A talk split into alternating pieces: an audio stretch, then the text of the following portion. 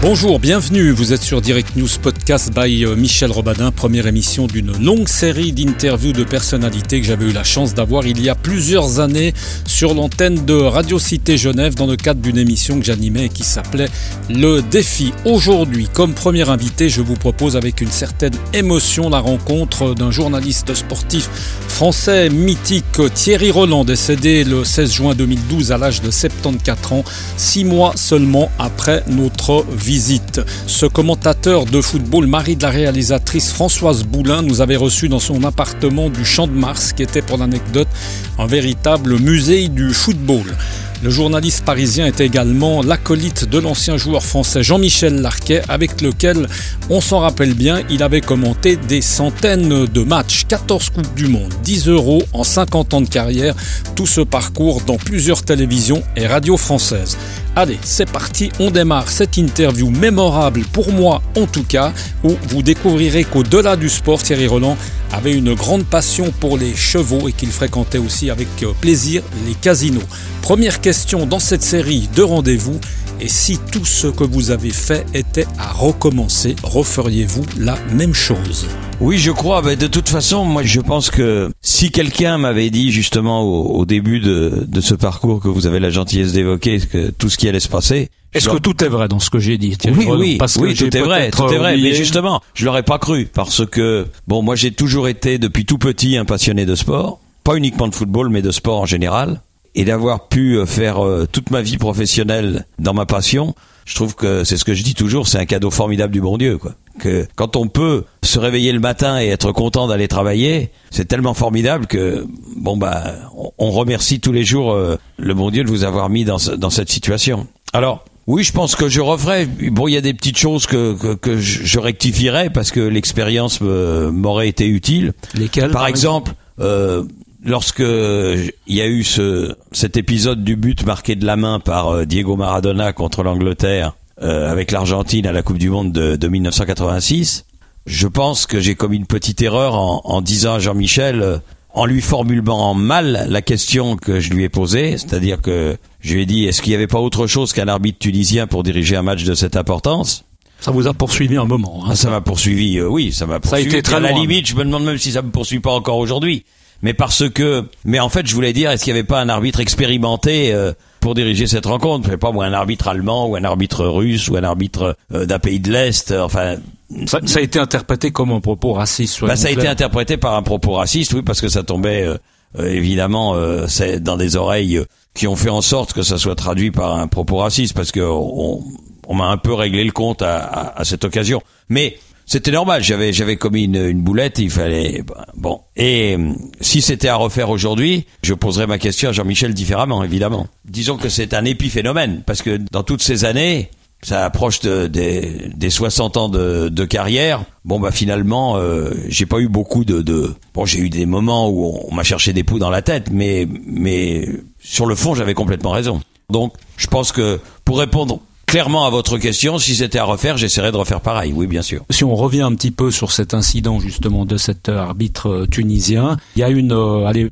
appelons ça une anecdote, c'était plutôt un petit peu peut-être pour la suite de notre discussion. Vous avez même été contacté à l'époque par l'ambassadeur tunisien. Ah bah oui, parce ça que a été très très loin. Hein. Non mais parce que euh, et bon euh, donc euh, ça se passe à Mexico. Euh, il y a un gros décalage horaire avec avec l'Europe, mais pendant le match et, en posant cette question à Jean-Michel, je m'aperçois pas du tout que ça va dégénérer comme ça. Et puis à partir du moment où l'Argentine gagne ce match-là 2-1 euh, et qu'à la sortie elle va gagner la Coupe du Monde, de toute façon pour moi la Coupe du Monde elle est faussée. On peut me raconter tout ce qu'on veut. À partir du moment où en quart de finale il y a une équipe A qui bat une équipe B 2-1 avec un but marqué de la main, donc c'est pas normal. Et donc on était au stade euh, Aztec où se déroulait le, le, match. On avait notre bureau qui était complètement à l'autre bout de Mexico et Mexico c'est une immense ville. Alors on met on met beaucoup de temps et on arrive au bureau où la télévision euh, que je représentais avait, avait ses locaux et là, je m'aperçois que sur les téléscripteurs, les dépêches, c'était encore des, rouleaux de papier. Hein. Et je m'aperçois que la, Coupe du Monde s'est arrêtée en France. La Coupe du Monde s'est arrêtée en France pour savoir si oui ou non j'étais raciste. Ce qui me paraît quand même totalement disproportionné, vous voyez. Et, donc, euh, je me suis dit, alors là, c'est plus possible. Bon, enfin, il était tard le soir, on était allé se coucher. Et, et moi, le lendemain matin, je suis réveillé par le téléphone, parce que c'est l'après-midi euh, à Paris. Et je suis réveillé par euh, mon président, Monsieur Bourges, qui me dit, oh là là Thierry, hier, c'est terrible, vous avez mis le feu et tout. Mais je dis, mais qu'est-ce que j'ai mis le feu? Bah il dit, oui, vos propos, machin, euh, avec l'arbitre. Et, et, du reste, écoutez, euh, j'ai Monsieur l'ambassadeur de Tunisie en France dans mon bureau, je vous le passe. Et lui, alors il me fait, Monsieur Thierry, Monsieur Roland, vous avez mis le feu au Maghreb, il me dit. Et je lui dis, écoutez, n'exagérons rien, je lui dis, j'ai pas dit que Monsieur Benasser était nul parce qu'il était tunisien, j'ai pas non plus dit qu'il était tunisien parce qu'il était nul, j'ai dit qu'il était nul et je le maintiens. Mais vous ne pouvez pas dire une chose pareille, enfin ça a fait. Ça a pris des proportions, ça, a pris des proportions considérables, à un tel point que on avait une émission qui passait tous les soirs de la Coupe du Monde que j'étais obligé, enfin je n'ai pas été obligé parce que je souhaitais le faire, parce que j'avais strictement rien contre la Tunisie ni contre les Tunisiens, et j'ai dit, entre autres, que j'avais rien contre les Tunisiens, et la meilleure euh, preuve, c'était que mon fils, qui avait deux ans à cette époque-là, la jeune fille qui s'en occupait était une Tunisienne, qui s'appelait Ourida, si elle écoute la radio suisse, eh ben, je la salue et je l'embrasse, et et alors, ce qu'il y a eu de plus extraordinaire, c'est qu'il y a des journalistes de mon pays, des journalistes français, qui sont venus rôder autour de chez moi pour interroger les gens, un peu comme la Gestapo, quoi, pour savoir si effectivement la, jeune, fille, qui s'occupait de mon fils était bien une Tunisienne. Alors là, ça m'a quand même, je me suis dit, on, est en 1986, qu'il y a encore des trucs comme ça, je veux dire, c'est des méthodes, c'est des méthodes de nazis. Allez, ce qu'on va appeler peut-être euh, finalement une bourde. C'est quoi une gaffe, une bourde? Ça, c'était la, la, pire ou la plus grosse. Il y en a eu d'autres? Oui, enfin, il y, a eu aussi celle, il y a eu aussi celle de Monsieur Foot euh, quelques années plus tôt. Mais bon, ben là, il y a une explication parce que là, euh, j'ai eu l'occasion de bien le connaître, Monsieur Foot, parce que il y a un club de football parallèle qui s'appelle le Variété Club de France, dont je suis le président. Mes camarades disent que je suis même le président à vie. C'est ce qu'on dit, c'est vrai. Mais bon. Et un jour, on est arrivé à notre millième match, et c'était un match qui se déroulait au Havre, en levé de rideau d'un Le Havre Saint-Étienne, je crois.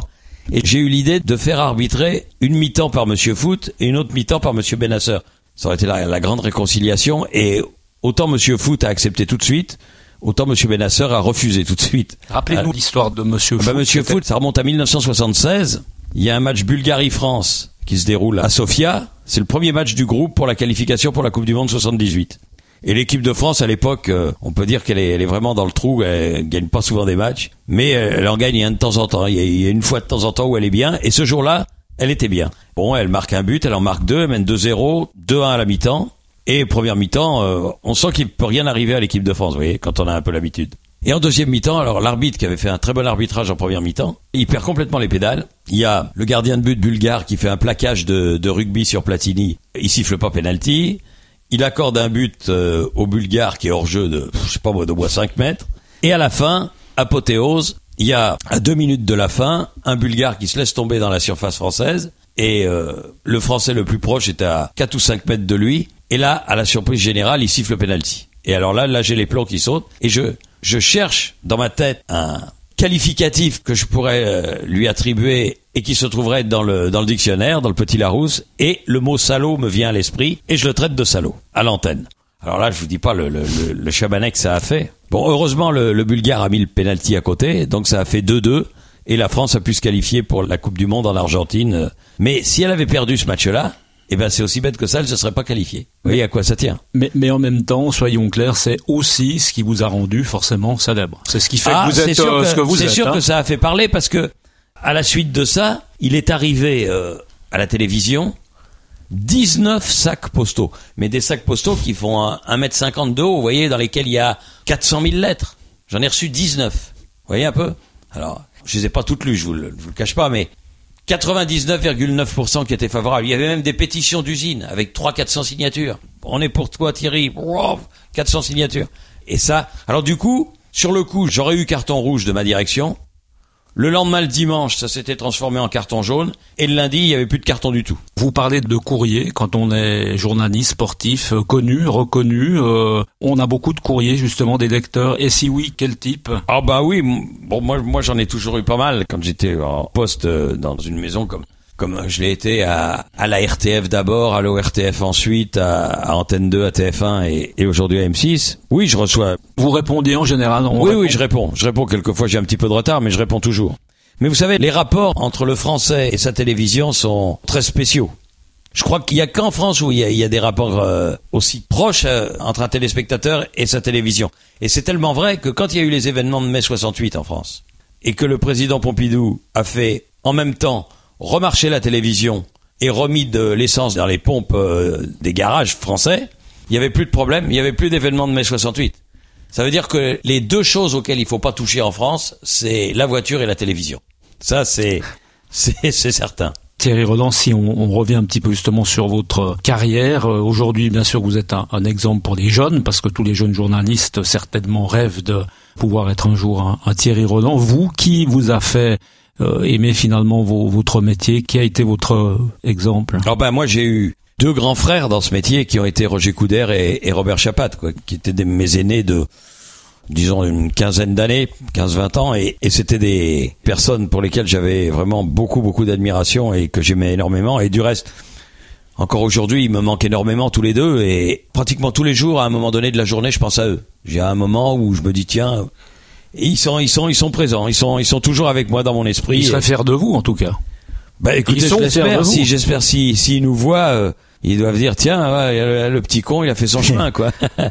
mais vraiment ce sont eux quoi quand on me dit euh, quels sont les gens qui, qui ont compté pour moi dans mon dans ma profession c'est ce sont vraiment eux avec mon premier patron l'homme qui m'a accueilli lorsque j'ai souhaité faire ce métier que je suis allé le trouver à, à la radio au poste parisien qui était sur les Champs-Élysées, euh, là où il y a le Normandie et le Lido, quoi, au milieu des Champs-Élysées. Je suis allé et puis et c'était Georges Briquet, Georges Briquet qui a été mon premier patron et qui euh, m'a mis le pied à l'étrier en quelque sorte. Dans votre parcours, euh, il y a des regrets, quelque chose vous a manqué, vous auriez voulu faire différemment, faire autre chose, faire plus, présenter peut-être. Non, non, non, non, non, parce que on vous a rarement vu à la présentation, vous avez vu non, bah, commentaires. Non, j'ai présenté Téléfoot pendant de longues années, mais mais c'est vrai que moi je préférais être sur le terrain. Moi je suis plutôt un, un homme de direct et, et, donc euh, je voulais toujours être sur le terrain. C'est la raison pour laquelle j'ai refusé à plusieurs reprises d'aller à Canal parce qu'on m'a demandé d'y aller à plusieurs reprises. Et ça peut m'être reproché, remarquez, j'ai pas, j'ai pas eu le nez assez creux, mais j'ai pas senti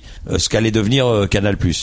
Et moi, je souhaitais toujours aller à mes, à mes Jeux Olympiques, à mes Coupes du Monde, à mes, à mes Championnats d'Europe et à mes matchs de football. Donc j'ai refusé, comme j'ai refusé aussi de devenir chef, parce qu'à un moment donné, ça m'a été proposé, mais moi je préfère être sur le tas et être sur le terrain plutôt que d'être dans un bureau et diriger les autres. Thierry Renaud, on va parler forcément de, de, toutes vos coupes du monde, de vos euros. Du reste, euh, ce sont deux événements qui ont fait l'objet de livres. Hein, euh, un livre, mes 13 coupes du monde oui, déjà. Oui. Euh, là de nouveau, une image, un temps fort, parce qu'on va pas forcément peut-être reprendre depuis vos débuts non, hein, non. au Chili jusqu'à, on espère, le Brésil en 2014.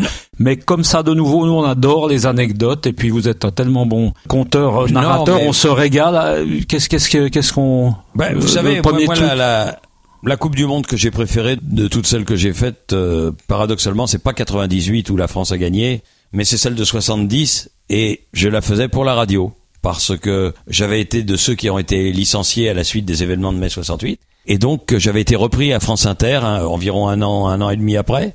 Bon, ben cette Coupe du Monde, je l'ai, je l'ai faite pour la radio, et j'ai eu la chance de suivre le Brésil du départ à l'arrivée. Et là, euh, c'est la plus belle équipe du Brésil que j'ai eu l'occasion de voir de, de toute ma vie. Il y avait Pelé qui était à son top vraiment, et puis il y avait pratiquement un phénomène à chaque poste.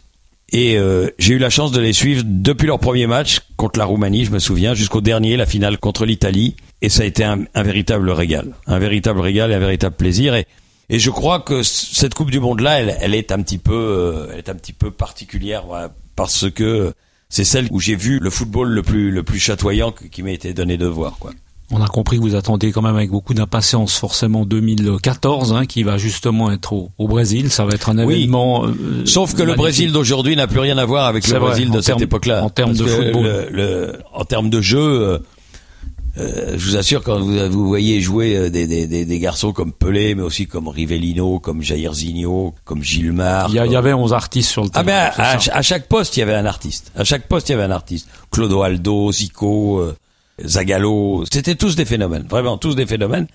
Et euh, bon ben, s'il y a une équipe qui a mérité d'être championne du monde cette année-là, du reste l'Italie n'a pas pesé lourd en finale puisque ils ont été battus 4 à 1. Et à cette époque-là, personne ne mettait 4 buts à l'équipe d'Italie, hein, parce que l'équipe d'Italie c'était une défense euh, de fer, d'acier, et on, on leur mettait pas 4 buts, mais les, les Brésiliens ils sont parvenus, et ils auraient même pu en mettre davantage. Mais en termes de, de souvenirs justement, en termes de, de, de match, en termes de, de qualité de, de jeu, c'est vraiment la Coupe du Monde qui vous a marqué ou il y a des matchs évidemment de la Ligue des Champions, hein, non, même des matchs du bah, championnat de France Non, mais c'est sûr qu'il y, a eu des, y a eu des équipes. Euh, moi, moi, je comme ça, si on devait ressortir un non, match, non, mais je crois, je crois que si vous voulez, je pense que en sport, c'est toujours le meilleur qui gagne. Sauf quelquefois où il y a des mauvaises surprises. Et il y en a une notamment euh, chez vous autres en Suisse là, à la Coupe du Monde de 1954 parce que la meilleure équipe c'était l'équipe de Hongrie et de loin. Euh, je veux dire, c'est eux qui auraient dû gagner cette Coupe du Monde et malheureusement ils ne l'ont pas gagné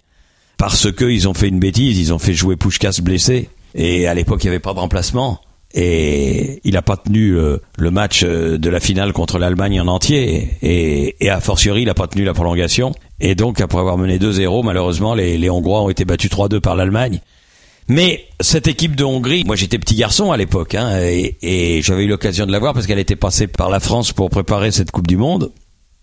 Et bon, bah, moi j'étais un enfant, quoi. J'avais une quinzaine d'années, et bon, et, je voyais jouer ces, ces, ces, ces joueurs euh, de l'équipe euh, de la Hongrie, les, les Pushkas, les Coxis, les, les Hidekuti, les Lantos, euh, tout ça.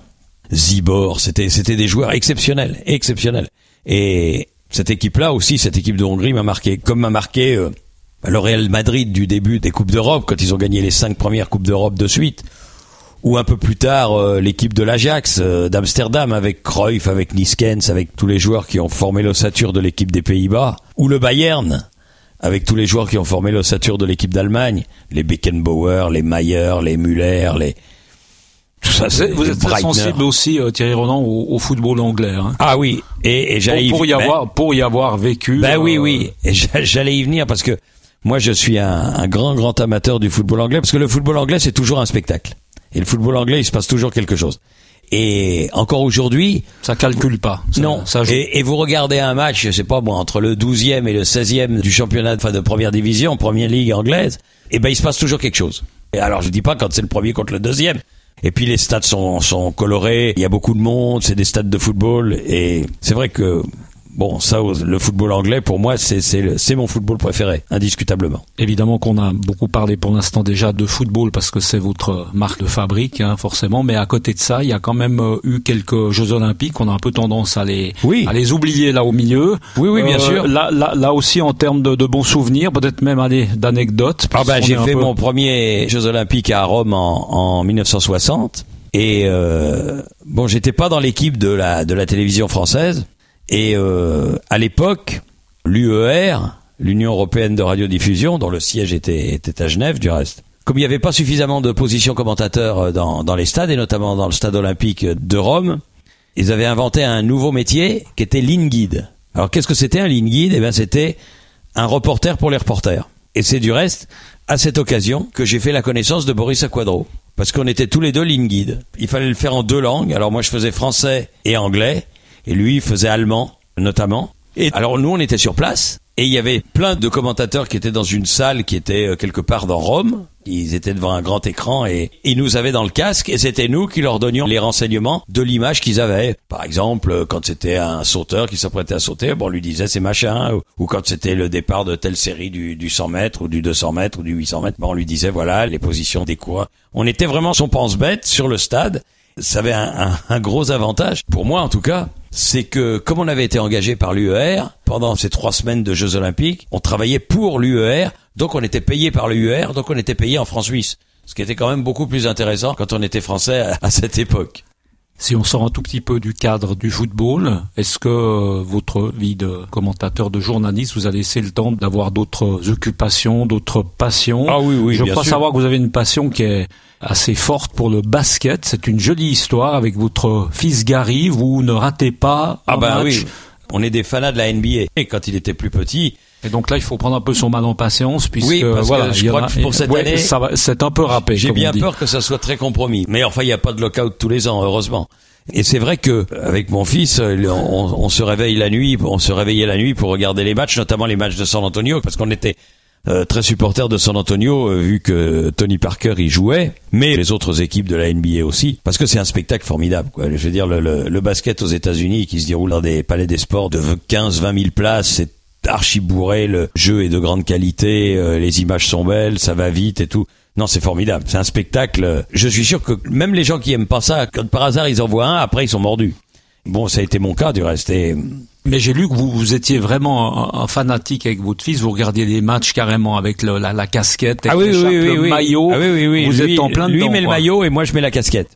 Et ça, c'est vrai. et ce qui fait que quand euh, ma femme se réveille en pleine nuit pour aller faire un, un petit besoin naturel et qu'elle nous voit comme ça, elle passe, elle fait mes pauvres garçons, puis elle, puis elle va se coucher.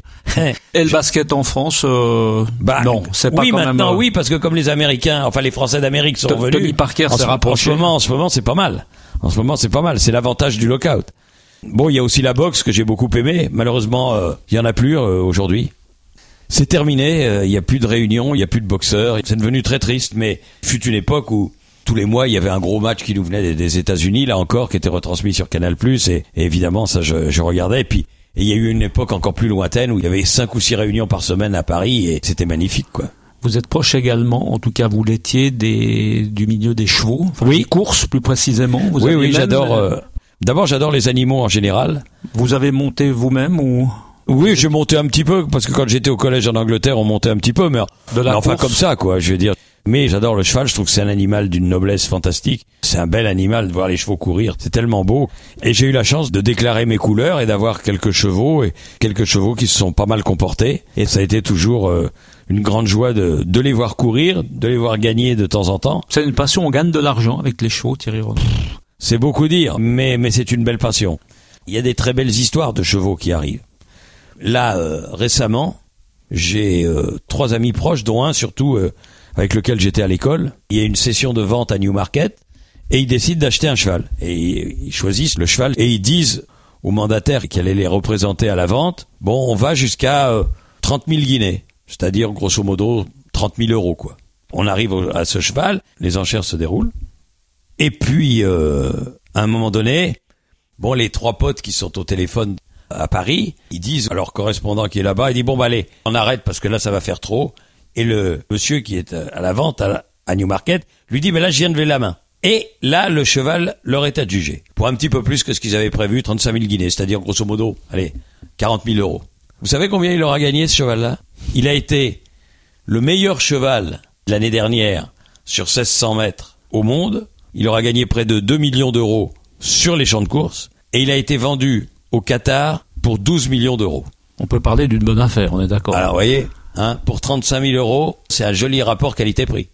C'est vrai. Il y a, il y Et a- voilà, c'est pour vous dire que, que des miracles comme ça, eh ben, ça peut arriver. il y a une autre de vos passions où là non plus on n'est pas forcément sûr de gagner à chaque fois et c'est peut-être ce qui est drôle, c'est le casino. Oui. Vous êtes joueur. Bah, c'est-à-dire que quand je passe dans une ville où il y a un casino, j'aime bien aller faire un tour, oui. C'est Oui. quoi qui vous c'est l'ambiance C'est l'ambiance. c'est le Moi, j'aime bien jouer au blackjack et tout. C'était un- c'était quelque chose qu'on avait en commun avec Michel Platini. Quand j'étais en vacances chez lui, euh, parce qu'il a une très jolie maison euh, au bord de la mer euh, dans le Midi. Et bon, bah, euh, pendant les quelques jours que je passais avec lui chez lui, où c'était bien agréable, on allait toujours euh, une fois ou deux faire un petit tour ensemble au casino.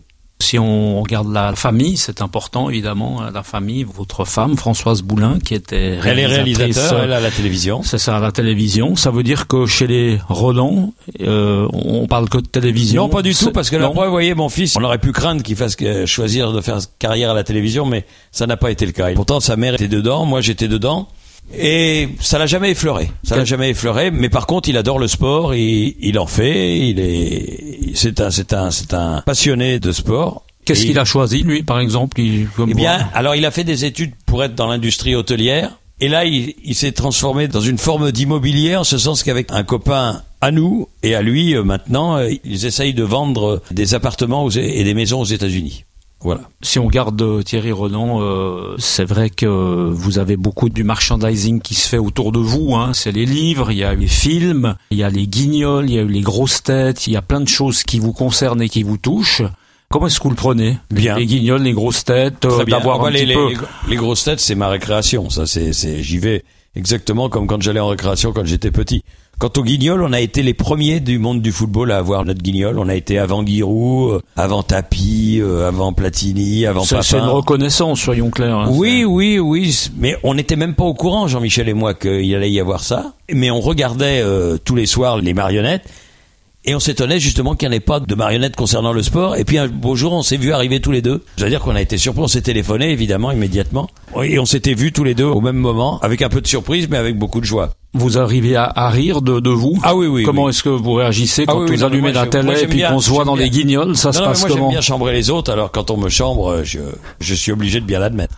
On est obligé de, vous venez d'en parler, de, de Jean-Michel Larquet, ses, ses retrouvailles qui n'en ont pas vraiment été. Bah, c'est-à-dire que là, ça a, fa ça a, failli le faire, comme on dit. Oui, hein. non, mais je voulais, je voulais absolument renouer le fil parce que le dernier match qu'on avait fait, qui remontait à 2004, qui était un France-Pologne, qui avait pas été très brillant parce qu'il y avait eu 0-0 et il avait été annoncé un peu partout que c'était mon dernier match concernant en tout cas le commentaire euh, sur TF1 sur TF1 et de l'équipe de France. Alors quand je suis arrivé parce que moi j'aime bien arriver de bonne heure dans le stade avant avant un match quand je suis arrivé trois heures avant à peu près, j'ai déjà vu qu'il y avait certaines banderoles qui étaient dans le stade euh, qui étaient des banderoles me concernant et puis quand quand le match a commencé, il y en avait je sais pas moi une vingtaine ou une trentaine, il y en avait beaucoup quand même.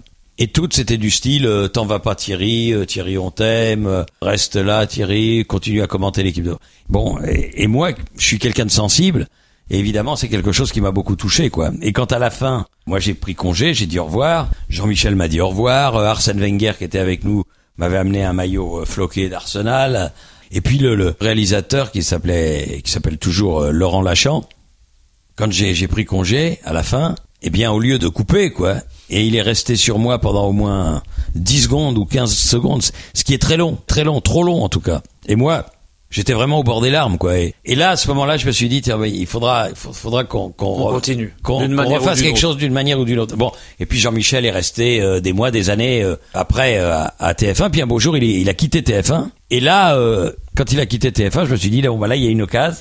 Et je lui en ai parlé. Et au début, il était moyennement chaud. Et puis finalement, on a pu faire ce, match euh, Roumanie-France euh, il y a un mois et demi, deux mois environ. Et là, j'espère que l'année prochaine, pour l'Euro, si la, proposition commune qui a été déposée euh, à l'UEFA par TF1 et M6 est acceptée, eh bien j'espère qu'on fera une équipe Jean-Michel Larquet, Thierry Roland pour l'Euro d'Ukraine et de Pologne. Thierry Roland, on est chez vous, hein, on peut le dire, on profite du reste de, de vous remercier. Vous avez un appartement qui est somptueux, pas, C'est très gentil. pas très loin du reste de, de la Tour Eiffel. Vous êtes profondément parisien, Bah oui, moi, attaché je- à votre ville, oui, parce que moi je suis né à Boulogne-Billancourt, juste à côté du Parc des Princes. comme Nelson Montfort, vous le savez. Ouais, je suis né à la clinique du Belvédère. Devant le Parc des Princes, il y a une espèce de petit espace qui sert de parking justement au quart de télévision lorsque il y a des matchs retransmis au Parc des Princes. Et de l'autre côté, il y a une clinique qui s'appelle la clinique du Belvédère, qui n'est plus clinique du reste euh, matrimonial euh, aujourd'hui, mais c'est là où, où j'ai vu le jour à 100 mètres du parc. C'est rigolo. Paris, pour vous, euh, justement, euh, c'est une ville euh, dans laquelle euh, vous avez toujours vécu, vous qui avez beaucoup voyagé. Est-ce qu'il y a eu des fois des tentations de tout simplement euh, vouloir Non, mais- aller voir ailleurs, non? Oui, bon, on, on est toujours tenté d'aller voir ailleurs, mais, mais, mais on revient toujours vers vers Paris parce que bon, moi moi j'aime bien Paris, ça je m'en cache pas. Du reste, j'adore Paris, j'adore la France. Je veux dire, c'est c'est c'est mon pays et c'est ma ville. Mais il n'y a pas que ça en France. Il y a des régions tellement magnifiques. Toute la France, France, je vous assure, est belle. Et du reste, on, s'en rend tellement compte quand il y a le Tour de France et qu'on voit la France vue d'en haut, quand on suit les, les, les reportages de la course. C'est quelque chose de magnifique. Mais il y a des pays euh, que j'adore euh, en Europe et, et dans le monde. Et moi, j'aime beaucoup les voyages. J'ai eu la chance de- d'en faire beaucoup. Et j'espère que j'en ferai encore pas mal euh, si Dieu me laisse sur cette terre. Je crois que moi, je, je ne pourrais pas vivre ailleurs, si vous voulez. Si, je pourrais aller ailleurs un moment, mais il faudrait que je revienne. L'idéal, c'est de trouver quelque chose en dehors de Paris, si vous voulez, et d'avoir aussi un petit, un petit quelque chose à Paris pour pouvoir faire les deux. Aller euh, à un endroit X qui peut être euh, la campagne française, parce que la campagne française est magnifique, ou au contraire le, le- le bord de mer, ou, ou la Bretagne, ou, ou le Midi, ou, ou l'Alsace. Mais toutes les régions de France sont belles. C'est ça ce qu'il y a d'extraordinaire. On a parlé tout à l'heure d'en- d'endroits où vous pourriez peut-être pas forcément vivre, mais vous aimez euh, aller de temps en temps comme touriste. Il y a, il y a Genève, par exemple, Ah, avec j'adore. pas mal d'attaches. Qu'est-ce que vous aimez à Genève? Qu'est-ce qui vous Ah plaît? bah à Genève j'aime d'abord j'aime bien la Suisse parce que je trouve que la Suisse est un pays clair, propre, net, euh, sympa, les gens sont gentils. Et puis alors à Genève, en dehors du jet d'eau, il y a deux choses que j'aime beaucoup. Je vais le dire dans l'ordre alphabétique. Hein. C'est un le chocolat et deux le cigare. Alors le chocolat, c'est parce que le chocolat suisse, euh, je suis un, un gourmand, mais enfin je suis pas un grand connaisseur de chocolat parce que moi ce que j'aime bien c'est le chocolat au lait. Et les vrais amateurs, c'est plutôt le chocolat noir. Bon, moi c'est le chocolat au lait et au lait noisette. Et les cigares, bah c'est Gérard qui a pris la succession de Davidoff. Avant c'était Davidoff à, Genève, qui malheureusement n'est plus là. Et aujourd'hui c'est Gérard. J'ai eu la chance de connaître Monsieur Gérard Père. Je suis ami avec euh, Gérard Fils et chaque fois que je vais à Genève, évidemment, je vais faire un tour. Euh, et là, il y, a une anecdote qui est assez amusante via euh, via un grand restaurant également qu'on n'a pas très loin de chez nous, c'est ça? Oui, oui, il y a un grand restaurant qui est mémorable, qui est dans la banlieue de Lausanne, qui s'appelle chez Freddy Girardet à, à Crissier. Aujourd'hui, c'est Philippe Rochat. Oui, parce que Freddy a pris sa retraite. Tout à fait. Mais enfin, le, le, le, restaurant, elle-même, le restaurant elle-même existe toujours et j'y ai pas été depuis un moment. Ça, c'est vrai. Je crois que depuis, du reste, la retraite de Freddy, j'y suis pas allé. Et sa retraite, elle doit remonter à 6-7 ans, comme ça, quelque chose comme ça. Mais j'y suis allé une fois. C'était le repas d'adieu, si vous voulez, de Michel Platini. C'est-à-dire qu'il avait décidé d'arrêter sa carrière. La carrière était stoppée. Et tous ses amis qu'il avait conviés se sont donné rendez-vous chez, chez Freddy et Girardin un jour pour déjeuner. Bon, bah, moi, j'étais venu de Paris, il y avait des amis à lui qui étaient venus d'Italie, il y en avait d'autres qui étaient venus de Lorraine et tout, et tout le monde se retrouvait euh, à l'occasion de ce repas. Et on fait un repas formidable, extraordinaire, et on sort de là, il était 4h30, euh, 5h, tout le monde pleurait. Tout le monde pleurait. Alors ça, c'était, bon, c'était terrible. C'était beau, mais terrible. Et tout le monde était un petit peu, je dirais, gay, pour ne pas dire euh, totalement bourré. Et, et, et moi, c'était l'époque où Gérard venait d'ouvrir. Alors c'était pas le, l'hôtel comme aujourd'hui, c'était pas Kempinski, c'était le Hilton. C'était la même boutique. Et je me dis, tiens, il est 5 heures. J'avais mon train à Genève à 8 heures et des broquilles pour rentrer sur Paris, parce qu'il y avait une grève d'Air France ce jour-là. Et j'arrive chez Gérard. Je rentre dans cette boutique, ça sentait bon, vous pouvez pas savoir, ça sentait le cigare et tout, c'était magnifique. Et j'entends une voix derrière moi qui me fait Bonjour Monsieur Roland, ravi de vous accueillir dans cette boutique. Je me dis tiens voilà des gens qui savent accueillir sans. Et je me retourne, c'était Monsieur Gérard Père, et il me dit bon, on va se prendre un petit cigare de fin d'après-midi ensemble. Qu'est-ce que vous aimez? Eh bien, il dit d'abord se faire la bouche. Et moi, je lui dis écoutez, euh, Monsieur Gérard, c'est pas la peine parce que je sors de chez Freddy Girardet et euh, je viens de terminer sur un Armagnac français, la d'olive de mon année de naissance 1937. Et il me dit, ça n'est pas un problème. Et il fout le camp et il me laisse tout seul dans la boutique. Ce qui fait que si j'avais été un bandit, je pouvais prendre ce que je voulais. J'étais, j'étais tout seul dans la boutique. Il revient quelques minutes plus tard avec une bouteille de la berre d'olive, neuve, il y avait encore la cire sur le bouchon. Et il me dit voilà, c'était celle-là. J'ai dit c'était celle-là. Et, et alors là, bon, j'étais déjà bourré en arrivant chez lui. Vous imaginez dans quel état Et je crois que j'avais un train qui était à 8h17 ou un truc comme ça, 20h17. Et j'arrive avec ma voiture que je devais rendre chez Avis. Pour vous dire, parce que quand on arrive à la gare, pas trouver Avis, faut le faire, parce que c'est géant, quoi. On, ne voit que ça. Et moi, j'étais dans un tel état que je trouve pas. Et je tourne, je tourne, et puis finalement, je me gare, et je prends mon train et je rentre à Paris. Et le lendemain, je téléphone à Gérard pour le remercier et pour remercier son papa de leur accueil, et il me dit, tiens, je vous ai mis une petite lettre à la poste ce matin, me dit le fils Gérard, dit parce que ce matin dans la tribune de Genève, je crois qu'il parlait de vous. Et alors l'histoire est, magique, c'est qu'il y avait un article sur je ne sais quoi, et au milieu, il y avait un petit grisé.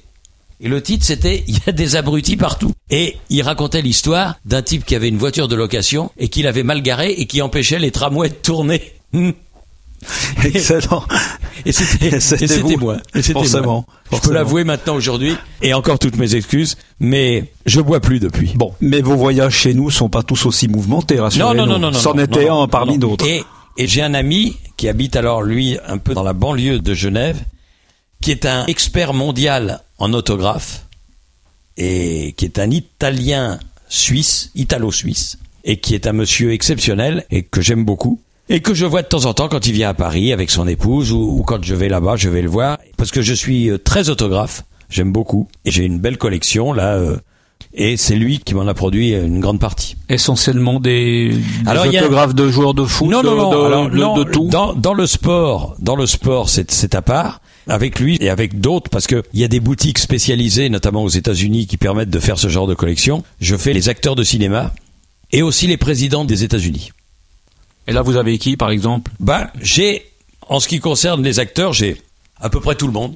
Ça va de John Wayne à Marilyn Monroe, en passant par euh, Frank Sinatra, euh, Elizabeth Taylor. Donc c'est une euh, collection qui date pas d'hier. Ah non non, non non non non non c'est mes acteurs préférés, c'est mes acteurs préférés. Et euh, je vous dis, pour, alors ça, les, les acteurs, c'est d'un côté. Et en face, j'ai les présidents des États-Unis. Et sauf euh, les deux derniers, j'ai tous les présidents. Bah, enfin, c'est plus le 20e siècle. J'ai tous les présidents du 20e siècle des États-Unis. Mais après, c'est plus compliqué à trouver Et chez les parce que surtout, il n'y a avez pas de photos. Chez les Français, vous en avez un Ah, des acteurs, oui, oui, bien Non, non, sûr. des présidents. Ah non, des présidents français, j'en ai que deux. J'ai le général de Gaulle et Jacques Chirac. Parce Mais que donc, ce sont pas des autographes que vous avez euh, eu vous-même? Ah, vous en avez trouvé certains. avec avec le, avec le président Chirac, c'est des autographes qu'il m'a donné à moi-même parce que c'est des, des lettres qu'il m'a adressées. Le général de Gaulle, c'est grâce à mon ami Jacques Vendroux, qui est le chef des sports de France Inter, qui est son petit neveu. J'ai réussi à avoir une lettre euh, manuscrite de la vie familiale du général que j'ai fait encadrer et tout, parce que bon, euh, c'est un homme pour lequel j'ai une admiration profonde. Vous êtes collectionneur, on l'aura compris. C'est le seul type de collection que vous faites ou Non, non, j'ai toute la collection de France Football, par exemple, depuis 1946. Et d'autres journaux aussi, parce que bon, j'ai les autographes, je fais les pièces commémoratives des Jeux Olympiques aussi et des Coupes du Monde, parce que chaque pays frappe des pièces au moment où, où la Coupe du Monde se déroule chez eux. Thierry Roland, on va s'attaquer euh, à notre questionnaire de Proust, euh, qui est un peu, vous allez le voir, revu et, et corrigé. Mais J'espère. oui. Le, le principal trait de votre caractère, c'est lequel? Je pense que je suis égale. Je me réveille rarement de mauvais poil. Donc, euh, bah, ceux qui sont autour de moi disent que ça, c'est assez agréable quand même. Phy- Physiquement, vous pourriez changer quelque chose sur vous, ce serait quoi? Bon, si- On n'est pas obligé, hein Non, non, non, mais enfin, si je pouvais avoir euh, peut-être euh, 10 cm de plus, je serais pas contre. La qualité que vous préférez chez les autres, La franchise. à part vous, vous auriez voulu être euh, quelqu'un d'autre? Ah ben, c'est sûr que j'aurais bien aimé être euh, Roger Federer, par exemple, ou Jacques Brel. C'est des personnages euh, qui, pour moi, euh, sont les incontestables numéro un dans leur spécialité. Ou Michel Platini, Ça va aussi. ça va aussi. Qu'est- Qu'est-ce que vous détestez profondément? Si j'avais pas peur d'être grossier, je vous dirais la connerie. La, la connerie humaine, pour moi, c'est quelque chose de... Et malheureusement, on est entouré par elle. Il y en a, il y en a, il y en a, il y en a des. Mais des fois, ça atteint un degré que... Mais, comme disait Michel Audiard, les cons, ils osent tout, c'est même à ça qu'on les reconnaît. Votre rêve de bonheur, c'est lequel? Ben, mon rêve de bonheur, c'est un peu égoïste. Moi, j'aimerais que tous ceux que j'aime, eh bien, je meure avant eux. Parce que comme ça, je les aurais eus toute ma vie. Mais malheureusement, c'est pas possible. Et parallèlement à ça, eh bien, euh, je pense que il y a une chose qui est capitale, qui est très importante pour tout le monde, c'est d'être en bonne santé, quoi. Et remercier le bon Dieu de m'avoir amené, en tout cas jusqu'à l'âge que j'ai aujourd'hui, en, en bonne santé. Parce que j'ai eu des petites alertes en cours de route, mais euh, le bon Dieu a fait en sorte que ça se passe bien. Là, si vous aviez une baguette magique maintenant, vous en feriez quoi? Ben, j'essaierai de faire en sorte qu'il n'y ait plus de guerre sur cette planète, en tout cas beaucoup moins, et de faire en sorte que, pour euh, revenir à la question précédente, il y ait un petit peu moins d'abrutis euh, sur cette terre. Parce qu'il y en a quand même beaucoup. Vous avez une devise? Quand vous vous levez le matin, justement de bonne humeur, on aura Ben- compris. C'est c'est quoi? Un mot, un mot, une phrase non, qui mais vous, ma mère, qui vous ma mère m'avait, euh, malheureusement, je l'ai, je l'ai perdu, mais je m'en souviens parfaitement. Quand j'ai eu 16 ans, je crois, ou 18 ans peut-être, elle m'avait offert une gourmette. Vous savez, les, les, les jeunes euh, emportaient une gourmette en, en argent, et euh, sur le côté face, elle m'avait mis mes initiales, et sur le, le côté euh, pile, elle m'avait mis une devise qui était la suivante celui qui lâche est sûr de ne jamais gagner. C'est une devise de Rudyard Kipling. Et je trouve que c'est une belle règle de vie. Celui qui lâche est sûr de ne jamais gagner. Il y a beaucoup de choses là-dedans. Ce serait un beau sujet pour une épreuve de baccalauréat. pour une dissertation. Oui. Quel sera votre prochain défi?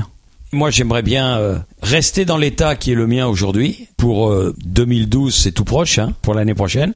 Et puis pour celle, vous avez évoqué tout à l'heure la, la Coupe du Monde du Brésil en 2014. Et puis après 2014, en 2016, il y a le championnat d'Europe en France. Je trouve que ça serait une belle fin. Mais là, une vraie fin. Parce qu'il faut bien arrêter un jour. Je vais pas commenter des matchs jusqu'à 90 ans. Alors donc, euh, et à l'occasion de l'Euro en France, d'arrêter et de remercier tout le monde. Thierry Roland, merci beaucoup. Merci à vous. Voilà, merci d'avoir écouté Direct News, hein, le podcast by euh, Michel Robadin. Si vous avez apprécié cet épisode, ce que l'on espère, eh bien pensez à mettre 5 étoiles sur votre plateforme préférée. Abonnez-vous à notre flux pour ne manquer aucun des prochains épisodes pour suivre mes entretiens avec euh, différentes personnalités. Retrouvez-nous sur notre site euh, direct-news.info et nos différents médias sociaux Facebook, Instagram, Twitter, Direct News, MR en majuscule.